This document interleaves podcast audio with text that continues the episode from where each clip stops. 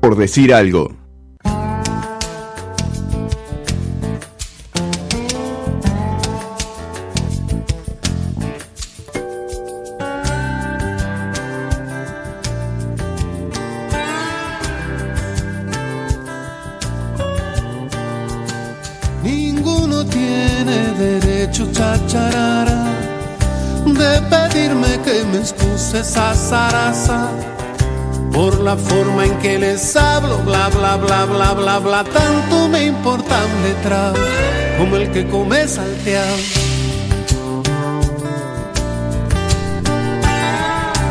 El rugby ha hecho culto de la identidad. Lo que pasa dentro de la cancha sigue afuera, empieza antes y no termina nunca. Adentro de la cancha, Matías Benítez y Alejandro Nieto tienen mucho tiempo jugando. Actualmente lo hacen en Champañat y también en Los Teros. Con el seleccionado acaban de ganar el Sudamericano A de mayores, venciendo a Chile en el partido decisivo y logrando la clasificación para el repechaje que otorga un lugar en el Mundial 2019 de Japón. Alejandro Nieto fue parte de la selección juvenil que ganó el Trofeo Mundial en 2008 y también tiene la experiencia del Mundial de Mayores de Gales de 2015. Todo esto lo posicionó como uno de los capitanes de este equipo de los Teros. Matías Benítez jugó en Trébol hasta 2011. Supo participar en mundiales juveniles con la selección nacional y luego de algunos años de ausencias retomó en Champañat y rápidamente llegó a la selección mayor. No termina ahí, se juega adentro y sigue afuera. La vida te da sorpresas, aunque Matías probablemente no le había puesto cara a esta frase hasta 2009, cuando un compañero del equipo le pidió que lo acompañara a un lugar. Por sorpresa, se encontró en el Concar. Entre ese día y hoy pasaron muchos años, pero sobre todo muchas caras, muchas experiencias, hasta que él mismo se convirtió en un referente en el programa de rugby en las cárceles. Sorpresas te da la vida, y hacia allá llevó a Alejandro Nieto, que también se sumó al trabajo. Adentro y afuera, todo el tiempo de la vida, Matías y Alejandro comparten club, seleccionado, títulos, proyecto y ahora una entrevista en la radio. De pedirme que me excuse esa zaraza por la forma en que les hablo. bla, bla. Matías Benítez, Alejandro Nieto de Los Teros, bienvenido, gracias por estar acá. Bueno, gracias por la invitación. Es un placer, felicitaciones por el campeonato del sábado, Muchas gracias. en final contra Chile. ¿Cómo, cómo estuvo ese partido? Eh, a mí me tocó eh, verlo de afuera y jugar pocos minutos, pero contento, muy nervioso. Creo que el verlo de afuera te hace sufrir más de lo que está dentro de la cancha. Ale puedo decir, creo que él estaba más tranquilo adentro, que cuando entras a la cancha como que había una tranquilidad, que afuera, estando en el banco de suplente, era imposible. ¿Cómo lo viste de adentro? Eh, lindo, fue, fue un partido lindo. La verdad que por suerte ganamos, ganamos bien. Este, fue bastante contundente, sobre todo en juego general. Este, tuvimos mucho más argumentos, entonces adentro de la cancha te da un poco de tranquilidad de que estaba bien hecho el laburo. En este sudamericano, Uruguay le ganó a Paraguay de visitante 45-19, después 41-27 a Brasil de local. Y este sábado se cerró también de local acá en el Charrúa 27 a 11 a Chile. ¿Cómo es jugar en el Charrúa? ¿Ya lo sienten como su casa? Sí, sí, sin duda. Si bien en partidos más importantes es más lindo todavía porque se llena de gente, con, contra Chile hubo mucha, mucha gente, este, pero sin duda que ya no, ya no viajar este, suma, suma por el tema del cansancio, de los laburos, de todo el tema que tenés que arreglar tu vida acá. Y jugar en Charrúa es lindo porque juegas con, con tu familia ahí, al lado de tus amigos. ¿Y cuánto ha aportado para, para el crecimiento del rugby, a ustedes que lo vivieron de adentro, el, el cambio de, de pasar a tener una casa como, como lo es el Charrúa, donde no solo se juega como local, sino que además el rugby tiene su sede, digamos? Sí, no. Mirá, comparándolo con años anteriores, es antes las prácticas eran en Matías, Mati entrenó en el country de los teros, que era por el primer peaje allá, no había agua para las duchas, era un- no era un desastre, era lo que había, lo mejor que se podía. Y hoy, comparando internacionalmente, somos el único equipo, de, el, único seleccionado de América, de, Sud- de América, me animo a decir, que tiene esto que tiene este Uruguay. Un estadio con todas las instalaciones, lo más cómodo, fisioterapia, gimnasio, eh, césped sintético, una cancha auxiliar, eh, cuatro vestuarios. Este es, es tremendo. No lo- creo que la, la AUF lo tiene nomás y el Vasco lo tuvo ahora este año. Es algo. Claro, con lo importante además que son todos esos servicios eh, para los entrenamientos y los partidos de rugby donde, donde el cuerpo sufre mucho, ¿no? Sí, sí, no, no. Sobre todo el tema de la comodidad. No tenés que moverte más que ir hasta el Charrúa, que no es Carrasco tampoco, queda a 20 minutos, yo vivo en la blanqueada, me queda 20 minutos de casa, y este ahí tengo todo, tengo todo, no me falta nada para, para entrenar. ¿Y cómo, cómo cayó en el equipo la, llegada de un técnico extranjero? ¿Cómo se adaptó a conocer a los jugadores uruguayos, verlos? Imagino que habrá tenido que, ir a ver partidos del campeonato local para seleccionar jugadores. ¿Cómo, cómo se adaptó Esteban Meneses? Eh, creo que fue una, una apuesta importante para el rugby uruguayo, para cambiar la cabeza del rugby en el sentido de, del sistema de juego, que Uruguay siempre se identificó con el Scrum y el MOL, y últimamente estamos jugando un, juego mixto de tres cuartos y forward, y forward, pasándose la pelota, corriendo. Y obviamente que hay momentos que hay que volver a las bases del Scrum y todas esas cosas, pero es más divertido. Es más divertido. Qué linda forma. Fut- futbolizando, perdón Facu, que es, es como la- lo inevitable. El Scrum sería el meter y meter. El Scrum es cuando va- vamos ahí los gordos, o sea, las primeras líneas y o sea, terceras y segundas. Vamos al, al Scrum y bueno, creo que es un tema de predominio hacia el oponente, decir, bueno, acá mando yo, te llevo para atrás. Es un trabajo psicológico que dura 80 minutos, son 10 o 15 Scrum por partido y hay que someter, como se dice. Cuando estás ahí en el Scrum, ¿qué es más, la, la fuerza física o la de cabeza tam- también? Esto, coordinación de los, de los ocho, fuerza y, y psicológico. O sea, es, es eh, generar entre los ocho eh, forward eh, algo en conjunto para llevarlo adelante. Que depende no solo de los tres que están adelante, sino de la segunda línea y de la tercera. ¿Y cómo, ¿Y cómo cambia tu juego puntualmente cuando eso deja de ser el centro y tienen que trabajar en otras en otras facetas y en otras en otras dinámicas de partido? Y, no, a ver, eh, hay un sistema de juego, o sea, está todo predeterminado, dónde te están- tenés que estar parado en, en ataque, en defensa. Es muy ordenado el juego, eh, es muy fácil jugar hoy en día porque estás, vos lo que entras en la semana es dónde te vas a colocar en la cancha en, en situaciones de juego. Entonces, eh, ahorras energía por no, no correr innecesariamente, te ubicas mejor, eh, el 9, el 10, que son los que coordinan el juego, te ordenan, es mucho más fácil jugar porque a veces vos estás en un scrum, salís quemado de empujar y no sabes dónde estás parado. Y bueno, y ahí te dicen, mirá, vení para acá, o vos te acordaste de lo que hiciste en la práctica, te acomodás y listo. El rugby tiene una particularidad que la decía Facu en la entrevista, en la presentación, perdón, que es eso de se sigue afuera, el tercer tiempo, la cordialidad, la, la camaradería entre los rivales, pero en, en la cancha es- es- parece una guerra el Scrum. Parece que se quieren matar y después son todos amigos. Y sí, pasa. eh. Ah, son todos amigos después. Y, a ver, el otro, no. a ver, el otro día terminó el partido y todos los eh, Chile se quedaron y hay muchos que jugaron, como Mario Zagario, que jugó con un par de ellos en, en Francia. Terminó el- cuando estábamos en el tercer tiempo, lo primero que se, se sentaron a tomar un vaso de coca, a comer algo, después se subió un Fernet y quedó ahí, quedó en risas el partido. Pero, pero logrado cambiar el chip de, de quererlo revolcar en la cancha y después tomarte una coca con él. No, No, no, ya No. estamos acostumbrados. Estamos acostumbrados. de- Es más, el- por ejemplo, a mí me tocó el domingo jugar con el club porque había jugado pocos minutos y competí con un, un amigo, un compañero de trabajo que trabaja con nosotros en Rugby en las cárceles, Rodolfo de Mula. Y a ver, en el, en el partido sacamos chispa y después le dimos un beso y un abrazo. Y me, dijiste- me dijo, ah, ¿viste lo que te dice? Mirá lo que-". Y nos empezamos a reír y quedó por eso. No, no, no va más, de- es un partido. Y más allá de ser difícil, ayuda también a, disipar tensiones. Por ahí empieza como. Hay uno con el que quedaste caliente y de a poco te vas mirando ahí y decís, bueno, está, en un momento terminás hablando y, y como que baja la tensión. También sirve para, para volver a amigarse. Sí, sí, sin duda. Eh, lo, bueno es que, que te educa.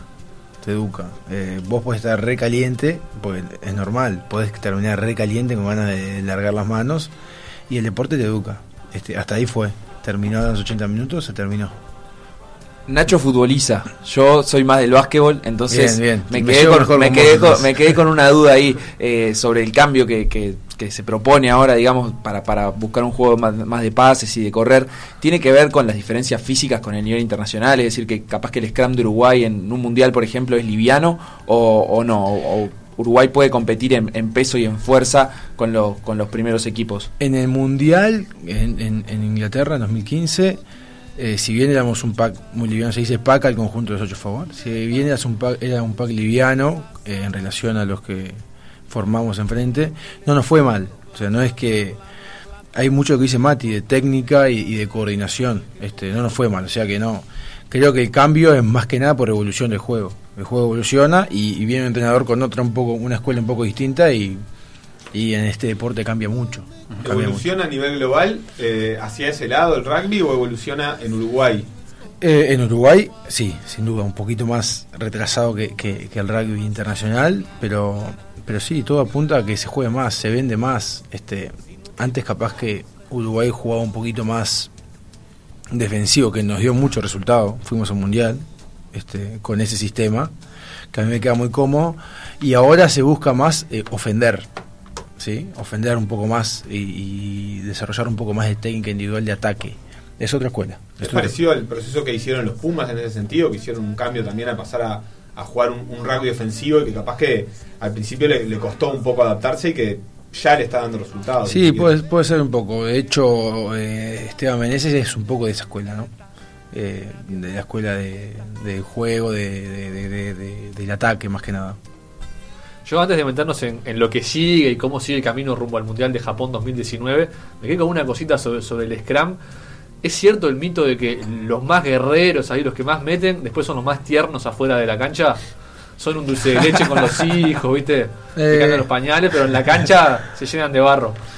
Ah, no, Creo que había un aviso que mostraba a un, a un rugbyista todo, Rugby, por favor. Rugby. todo, todo sucio en la cancha, loco, y después afuera un pan de Dios. Tema, tuyo. Eh, a ver, en un partido vos estás en una guerra, es así. Creo que no van de la mano lo que lo, eh, como lo enojado que puede estar en un partido, caliente, lo aguerrido, está totalmente diferente en la, calle.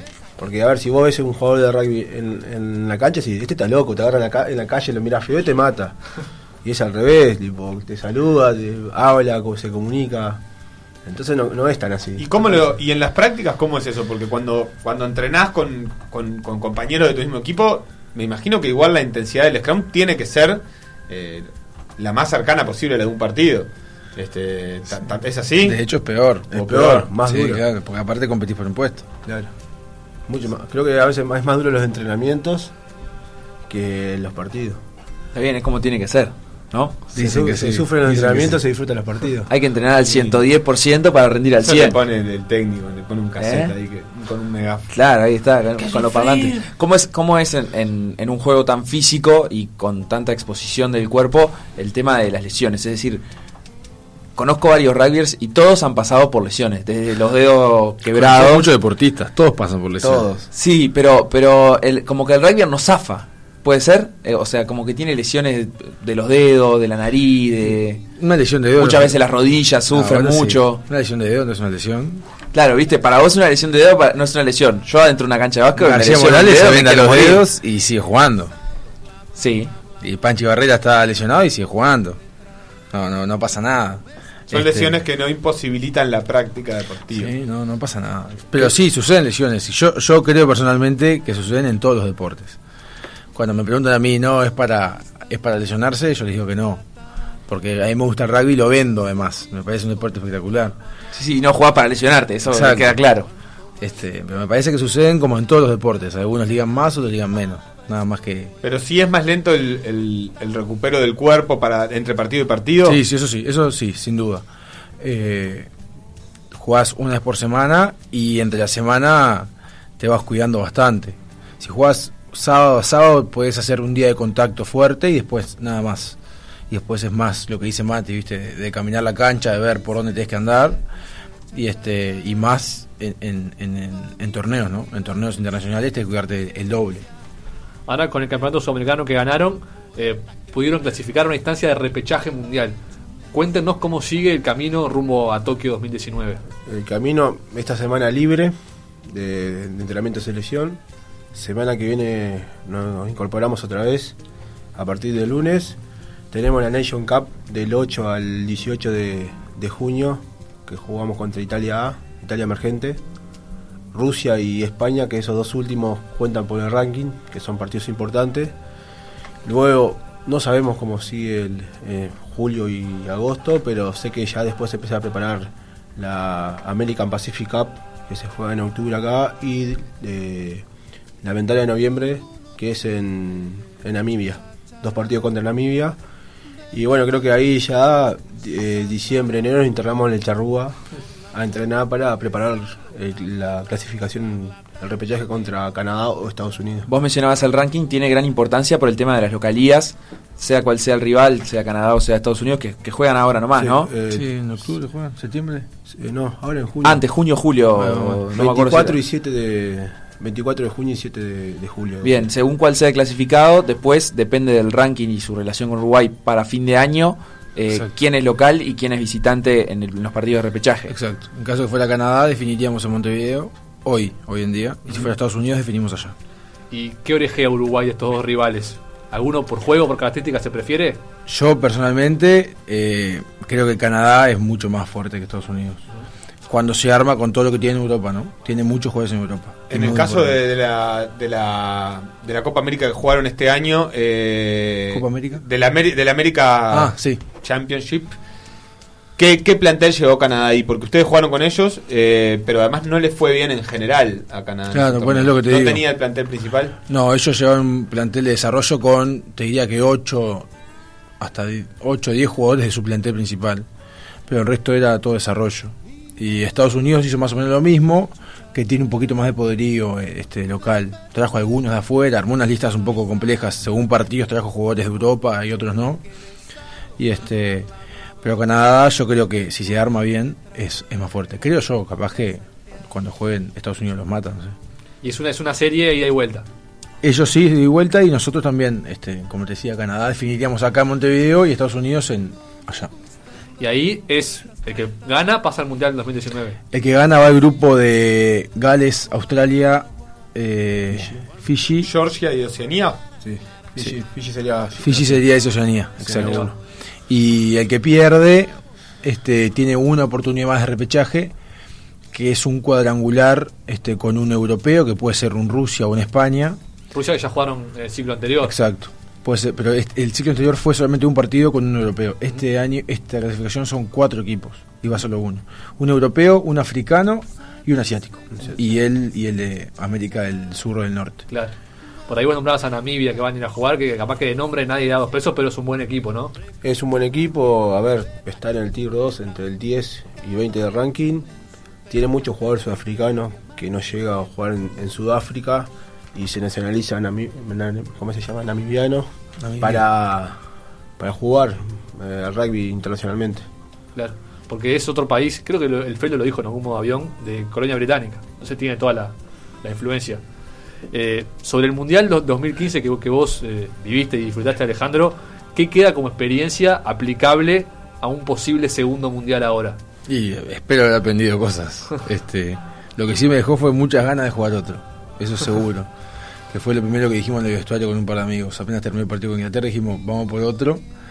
Y si no, no estaría perdi- perdiendo tiempo, no. Este, haciendo lo que estamos haciendo ahora para ir, porque lleva mucho tiempo. Y nada, eso. Este, ganas de seguir viajando y seguir estando ahí compitiendo duro. ¿Se puede ganar un partido en un Mundial? Sería histórico. Sí, ya ganaron. Eh, eh, por allá en 2003, por ahí se ganó uno. Sí, se ganó con Georgia y se ganó anteriormente con España. Mi amigo Juancho, Manche- Juancho Menchaca este, metió un try.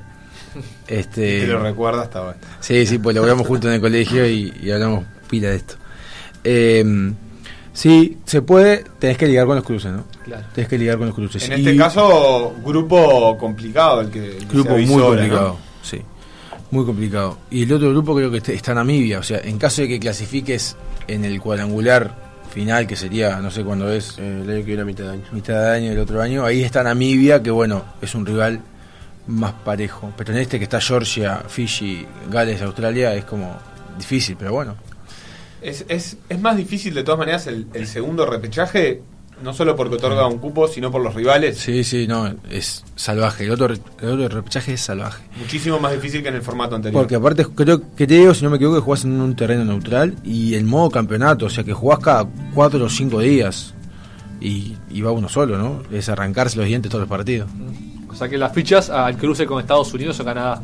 Van ahí, van ahí, por un plenito ahí. Bien, muy bien. Y volviendo a la, realidad local, ahora se está jugando el campeonato uruguayo de clubes, que el año pasado ganó el Cristian, ¿no? Por segundo año consecutivo. Eh, ¿les, les cuesta o es, es un sacrificio doble tener que entrenar eh, en simultáneo para la selección y para el equipo?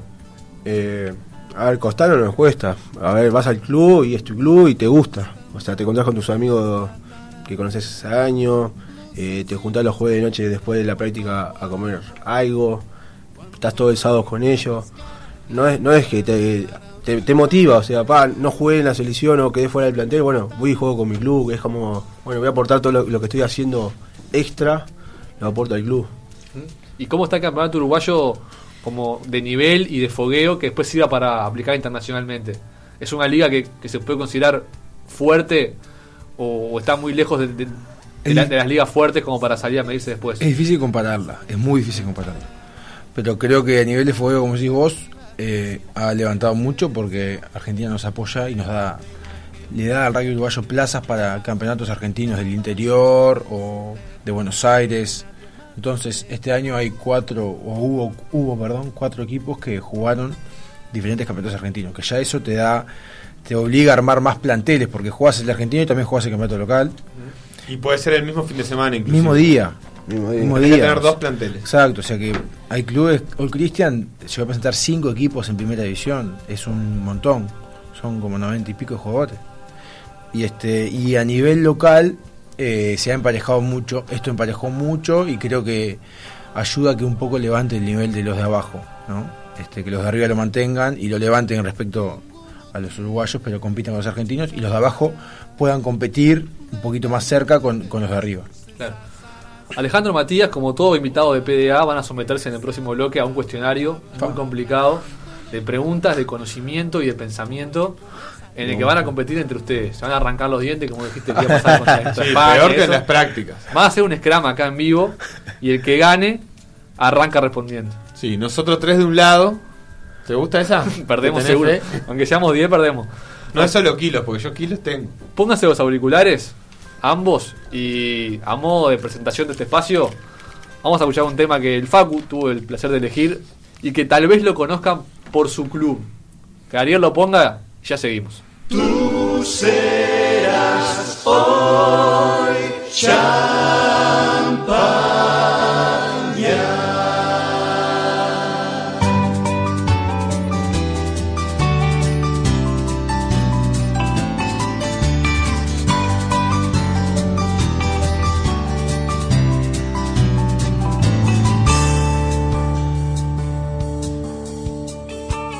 historia que todos amamos no es recuerdo, es hoy realidad. En ti y en mí está su amor que nos hace caminar. Qué canción curiosa para sonar en un programa de radio a las 12 y 16 del mediodía. Creo que tanto Alejandro como Matías la reconocieron un poco, pero es el puntapié para el cuestionario de preguntas difíciles de Sebastián. Adelante, Seba. Vamos a hacerles seis preguntas en, en un formato a definir, porque siempre esto le damos un lugar a la polémica, nos gusta que haya un lugar para la polémica en el, en el programa. El que gane, fabulosos premios que Ignacio Álvarez después le va a estar contando. La primera pregunta... ¿Podemos anunciarlo ya? No, todavía no. Todavía no. Qué sorpresa, qué Qué sorpresa. sorpresa, qué sorpresa. La primera sería, responde el primero que la, que la sepa. ¿De quién tomó el nombre el Club Champagnat, que es donde juegan hoy ustedes dos eh, en- en- a nivel uruguayo? Lo tomó de dos lugares, de Marcelino Champagnat, pero lo trajo de Argentina, del Colegio Champagnat. Muy Bien, bien, correcto. Muy bien. ¿Y quién fue Marcelino Champagnat? Ah, ¿Quién fue Marcelino Champagnat? Una gran persona. Hoy es un santo, me parece. ¿Ah, sí? que Mirá. ya te metí ahí medio punto. y este y bueno, un sacerdote de, de- de la congregación marista. Excelente, excelente, muy bien. Sacerdote francés que fundó la congregación de los hermanos maristas. Bien. Perfecto. 1 a 0, Matías no hizo ni en la madre. No, nada, nada. Pero hay que darle un poco de backup a esto, porque Mati jugaba en Paysandú en aquella época. Claro. ¿Vos eras marista? Yo no, no era marista. Ah. No, yo soy, fui al Crandon, fui al San, al San Catherine y al Crandon y fui al club por, por cercanía de barrio. Bien, bien. Pero está, el punto está en casa, tuyo. Backup o no backup. 1 a 0 Alejandro, 1 a 0 Alejandro. Bien, seguimos con la con, este pregunta originalmente número uno. que habla un poco de, de- la mascota, no, ¿cómo se dice? El nombre oficial el de la nombre selección oficial de la uruguaya. selección uruguaya, que es el Tero. Y acá el que está más cerca es el que gana. ¿Cuánto mide de largo el Tero? 55 centímetros. 35. ¿Cuánto? 35. Tero. Correcto, No puedo creer. Muy No. bien, muy bien. Mide 55 es Un golazo. hay, hay telos grandes. Yo tengo uno que es enorme. Parece que en promedio miden entre 30 y 35 centímetros. Muy bien. Así que 2-0 Alejandro. 2-0 Alejandro. Esta es de conocimiento, conocimiento mutuo y, y un poquito complicada. Pero Responden bueno. uno sobre el otro. uno sobre el otro. A ver cuántos se conocen, cuántos se quieren y, y- y todo eso. ¿En qué minuto, te pregunto a vos Matías, eh, dejó la cancha Alejandro en el partido contra Chile y quién entró por él? Minuto 66, eh, Soto. Excelente. Tremendo. Ojo que capaz que Alejandro también la sabe. La tengo que pegar, pero. No, Vos tenés que no decir- Tuvo, no tuvo margen de error. ¿En qué cual- minuto ingresó Matías? Jugador concentrado en el partido, Y ¿no? en reemplazo- banco, en muy reemplazo concentrado, de muy quién? metido. Mati entró en el 70 por. Eh, por Matio Sagario. Todo Bueno. mal, todo mal, todo mal, todo mal. Todo mal. debes una Tocaste por cena. 7 minutos y por Mateo. Sabe todas las fichas, excelente. He intentado darle dos puntos. Jugador, con- fue, concentrado, metido, metido en el partido, del banco también. ¿Estudiás las fichas de los partidos después? ¿Por qué te Todo. quedan los números tan grabados? Todos los números. O sea, me encanta la, la estadística y me miro tacles, esto. Además, llego a casa, mi novia me caga puteada, literalmente. y yo estoy con eh, ESPN Play o DirecTV Play, mirando el partido otra vez, ya maquinaba qué hice mal, qué no hice. ¿Sabés cuántos minutos jugaste en tu carrera en la selección? En mi carrera en la selección no lo tengo, pero tengo un- más o menos un promedio. Creo que estuve. Si me da 5 minutos te lo calculo bien. Sí, maestro, estoy 5 segundos. 5 segundos no, no, no llego. Pero estoy seguro que está ahí. Adentro está ese dato. Sí, está, está. Porque tuve, jugué 6 partidos en 2010, cuando fue la eliminatoria antes de Nueva Zelanda, y este año vengo jugando los 8 partidos. Bien, tiene toda la cabeza. Tremendo. Asusta ¿Sabías para las eso? próximas preguntas. ¿Sabías que estaba así de.? No, sí, sí, eso sí, de los números sí. Bueno, esta la tenía por perdida ya. Bien, tercera pregunta: historia de los teros. La va, la va a engañar Matías, ¿no? Supongo. No sé si la historia y la estadística, no sé si se, se darán la mano en este caso. ¿Cuál fue el primer partido de la historia de los teros? Y les damos la posibilidad del changüí de que puedan decir o el oficial o el no oficial, para, para no generar polémica en este caso. ¿Cuál fue el primer partido de la historia de los teros? Si dicen el rival, medio punto, ¿no? Y si dicen la fecha exacta, Eh, me voy. El año, por lo menos. Estoy perdido. 1980. Lejos. Yo no te digo la fecha, no, no, no voy a ni tirar fecha. ¿Qué No, vas a tirar? año, año, año. ¿Año? Año. Año. No tengo ni idea. Primer partido de los teros. No, no tengo ni idea, no, no. ¿Pero qué le suena? Eh, ¿Televisión blanco y negro televisión color? Matías ya tiró a- años 80. Años 80. Sí, no, creo que no fue en el 83, si me equivoco. Está tan lejos el ¿Tan Nachito. lejos? No. ¿Qué hacemos con esto? Y yo creo que queda Sí, desierto, porque. Alejandro ni intenta. No, no, no. Y Matías está tirando Y cualquier andar por lo menos por los rivales, a ver si, si aciertan el rival Ah, del no oficial y el rival del sí, vamos a tirar el dato. Un a Chile, de haber sido, algo así. Fue con Chile. Y el oficial verdad que no. fue con otro. 68 fue no otro? fue. El oficial fue con otro. Está viendo si pesca Para algo. que, para que si pega, si pega a los rivales está bien. No, no. Pero un Chile no oficial. Y el Ojo, oficial La pegué con Chile, podía haber sido Argentina perfectamente. Y el el oficial, el oficial fue Argentina. Sí, fue sí, pero. Bueno, vale, vale ahí, ¿eh? tiene Metió, hinchada. metió los dos Pero rivales. si, si empatan le- con esta, gana con el desempate. Esta. El primer partido no oficial fue el 5 de agosto de 1948. Uh. perdió con Chile Ah, 21 a ah, 3. lejos. Y el oficial el 9 de septiembre eh, de 1951, 62 a 0 contra Argentina. Nos robamos los jueces ese partido. Arrancamos bien. En la hora. El juez siempre tiene la razón. Bueno, pero hoy. ¿Cómo es la relación del rugby con los jueces? ¿Hay polémica así como hay veces polémica, hay en polémica. otros deportes? Intentamos respetarlo como realmente decimos, pero hay polémica. Pero hay un fallo en el partido que usted está en desacuerdo, se arma tumulto todo alrededor del No, juez, por no, ejemplo. no, existe. No existe. No existe. Nunca lo vas a ver. La polémica queda interna. De hecho, si haces eso, todo lo que yo no puedo creer cómo los pechan al juez en fútbol. No, lo- no, no logro entender cómo el juez no saca la tarjeta roja todo el tiempo. Yo estaría así con la tarjeta roja. ¿Han jugado al fútbol ustedes? Sí. Eh, con, con jueces, digamos, y eso. Yo- Sí. ¿Y cómo, cómo qué, le- qué les pasa en ese momento? Dicen, pa, esto. No, yo jugué hasta quinta profesional, en Paseando Fútbol Club, con 17 años. Y ta, era muy futbolero, fui cambiando la cabecita de a poquito. No, yo, Ya, ya. Costó, no costó. yo Claro. fútbol me, me encanta, soy hincha de defensor, me encanta el fútbol, pero no, jugarlo lo jugué de chico nomás. ¿Lo seguís en básquetbol también a defensor Sí, que, claro. que te gusta? O sea, se- seguís los dos. Sí, sí, sí. Básquetbol eh, es mi deporte. Es mi deporte. Pero porque jugaste también o. Jugué, jugué en, en Sporting de chico y después me tuve que pasar al rugby porque me dejó el básquetbol. Si no, seguiría ahí. Como a tantos otros. Exacto. No se ha dejado el básquetbol. ¿Cuánto de eso pueden llevar en el, programa de rugby de las cárceles que hablábamos hoy? Del tema del el vínculo con la autoridad, el vínculo con los compañeros. ¿Hay tiempo de, que, de, inculcar o de trabajar en esos aspectos? ¿O, bueno, lo- los recambios de, de población y todo no permiten tanto ese trabajo? Intentar, intentamos. Es uno de los puntos de énfasis nuestro. El tema de respeto a la autoridad. Este, si bien cambia mucho la población, como decís vos, eh, algo va quedando en algunos viejos, que viejos le digo que ya tienen meses practicando el deporte, que, que les va quedando. sí. ¿Y, y la, la aplicación técnica del deporte se llega a dar en el, en el sentido de cuán- cuánto énfasis hacen en las reglas y en, y en las cuestiones técnicas del deporte y, cuán- y o, o pasa a ser más prioritario todo lo, lo que sucede alrededor? Va un poco de la mano. Eh, la parte técnica, capaz que no le damos tan, tanta bola. Le, sí, bien le damos, sí, porque nosotros queremos que jueguen.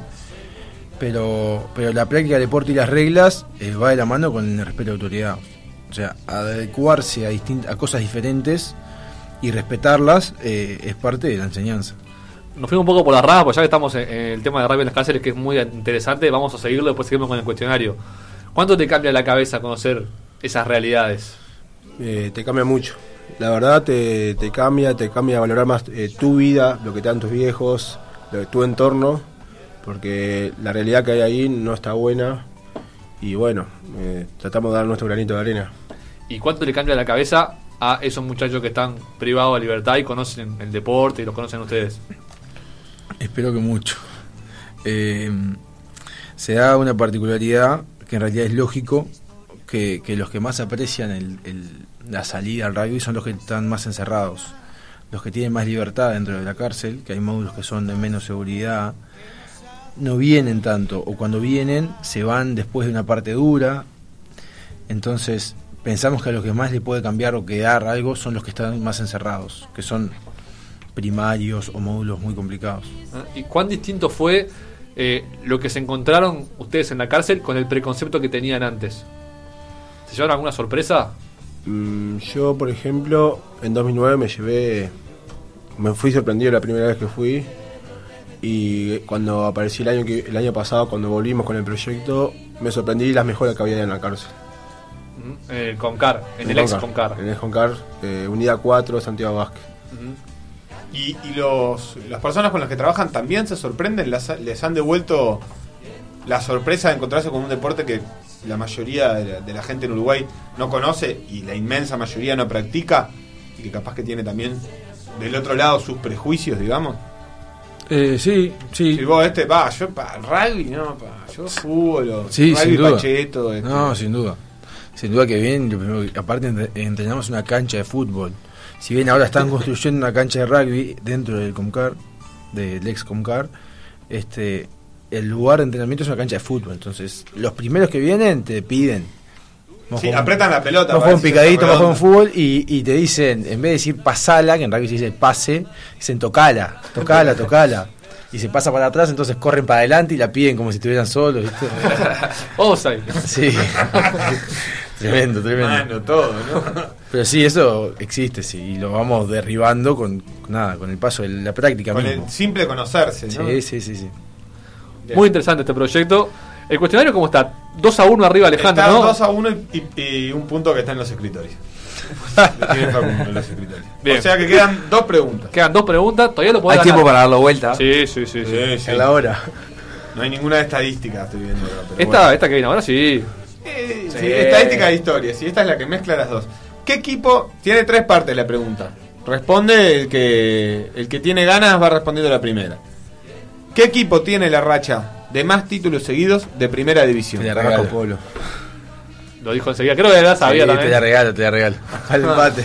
Me tengo fe para lo que viene. Bueno, la siguiente pregunta que viene en la mano. Eso fue un tercio de punto. No es nada complicado el formato de disputa este. Pasó Wilmar Valdés y dijo que es medio complicado ese tema de disputa. ¿Cuántos años duró esa racha? ¿O cuántos títulos? 15 ¿Qué decís, Nachito? o 13 era. ¡Ay! No, 16. Ahí está, la acomodó en el aire. Bueno. ¿En- ¿Entre qué año fue? Ah. Eh, 1999 y 2014. No, tenés que correrla hacia atrás. Arrancó bastante, un poco antes, bastante antes. Ah, pero dijo, dijo que eran 16 Sí, años. 16 años entre 1990 y 2006. ¿Se acuerdan qué equipo cortó esa racha? Al Cristian. ¿Estaban jugando ustedes en ese momento? En reserva. 2016, 2006. 2006. En, Sí, en- y- en 2007 no. ganó el Christians. 2007 ganó el Cristian, claro. En, do- en 2007 sí. ¿Y cómo, cómo fue eso? Que había un momento que pensaban que no iba a terminar nunca de ganar Carrasco. Éramos chicos nosotros. Yo iba a ver a la primera de mi club y el resto no me importaba demasiado. a mí me pasó, por ejemplo, que mi que Trevo en ese, en ese eh, año no tuvo sub-19. No teníamos de jugar el Mundial Juvenil. Llegué a jugar en reserva, jugaba lo que po- eh, 60 metros en reserva y quedaba la orden de primera. Me acuerdo que un partido, había jugado todo el partido de reserva y me tocó jugar 70 minutos porque le sacaron roja a un pilar de, de trébol, jugar todo el partido, o sea, jugar dos partidos y todavía contra Polo en ese entonces que era los monstruos, tipo No los, terminaba mal. no, los pilares tipo fuertes, tipo todo un circo que había que que ta, dije, ta, me la tengo que fumar, la pasé mal, pero bueno, hoy en día te da experiencia y otra otra carpeta a la hora de jugar. Bien. El punto fue para Matías. Y Creo sí. que Alejandro sabía alguna cosita ahí, pero el punto para Matías. Y Están sí, 2 porque a 2. así define la última. O sea, nosotros la vamos acomodando. Llega un perrito, ahora me mato. Nunca se vio. eh. Pregunta número 6 y última. ¿Quién creó la pelota de rugby y más o menos cuándo? Huevelis. Nachito, todo tuyo. La maté, no. No es el nombre que tenemos. Huevelis inventó el deporte. Podés argumentarlo. Ah. Huevelis inventó el deporte. La pelota ya existía antes de que se inventara el No. deporte. Había un deporte anterior que jugaba con esa pelota. Eh, Nah, nos tira fruta busquen por el lado de. No sabemos, le tenemos que decir que sí. Bueno, pero ¿quién la inventó? Creo que el nombre está ahí a la mano. Sí, está por general está eh, escrito en la pelota. Gilbert. Correcto. Mirá vos. Mirá, sí, William Gilbert. ¿Que quién era? Era un ciudadano británico que tenía una empresa de equipamiento de- deportivo. Allá por 1800, 1820. ¿Y a qué responde la forma de la pelota de rugby? Bueno, es una historia muy apasionante, me alegro que Estuvimos leyendo, sí. Las hacían de cuero en aquel entonces. no, ¿y de qué? Y De vejiga. Con una vejiga de cerdo. De ahí surge el dicho, qué vejiga que sos. El Ah, Ah, yo eso. le decía a Gilbert a la pelota. Era como decir qué, pe- qué pelotas. Qué pelota. Bueno, ganó Alejandro. ganó Alejandro, ganó No Alejandro. fue arrasador, pero ganó. No, y además le había ahí. quedado el punto en los escritorios, o sea, tenía, tenía cierto margen. Igual el primer punto estaba para él que es del club de Champa. Sí, realmente. eso es cierto. Pero bueno, ojo, vos podrías, este, con tu afán estadístico e histórico, eh, googlear y aprender sobre el, el champañá. No podíamos saberlo, no podíamos, no podíamos saberlo. Muchísimas gracias a los dos por, por haber venido por este rato. Suerte en lo que venga. eh, y esperamos que estemos en Japón. Ojalá. Entrevistarlos ya como mundialistas. Sería muy lindo, la Ese verdad. es el, el sueño de los próximos años. Sí, sí, sin duda. Así nomás. Así Eh, nomás. es la meta a cumplir. Y eso le van a dedicar. ¿Cuánto le dedican? ¿Todos los días ese entrenamiento? Todos los días algo. Entonces hay algo. Hoy estuvimos en Algo dedicado al rugby. Una horita y media. Dos horitas con fisioterapia, un poco de, de empresas. ¿Y cómo compaginan el tema club con el tema selección? ¿Siempre se prioriza la selección? Está, por suerte, ahora está conectado. Entonces, eh, lo que sucede en la selección, toman decisiones y avisan a los clubes. Por ejemplo, yo jugué varios minutos y no puedo jugar este fin de semana. Me cortaron. Mati jugó un poco menos y lo dejaron jugar el fin de semana. Entonces, bueno, funciona un poco así. Y, y el tema vidas, ¿cómo se compagina? Ahí va. Ya sabemos que en el tercer tiempo. Este, ah, vos decís vida cotidiana. Yo No, digo- vida de eh, Porque estudio, trabajo, tiempo- familia. Y está armado todo para eso. Está armado, Sí, está armado para está llegar al mundial. En función a eso. Sí. Este año está armado todo para eso. Si hay que pedir licencia para viajar, está todo Sí, planificado. sí, sí, está todo planificado. Está todo arreglado. Por suerte no tienen eh, impedimentos de, de sus respectivos obligaciones que, que- que no los dejan viajar, cosas No, de así. hecho nos apoyan. Eh, apoyan. tanto yo trabajo en el colegio, en un colegio y trabajamos para Pelota al Medio los dos, para el ministerio, eh, que depende del Ministerio del Interior y está todo hablado, nos apoyan, realmente no- no- nos dan horarios y facilidades para poder hacer todo. Bueno, muy bien. Alejandro Nieto, Matías Benítez, muchas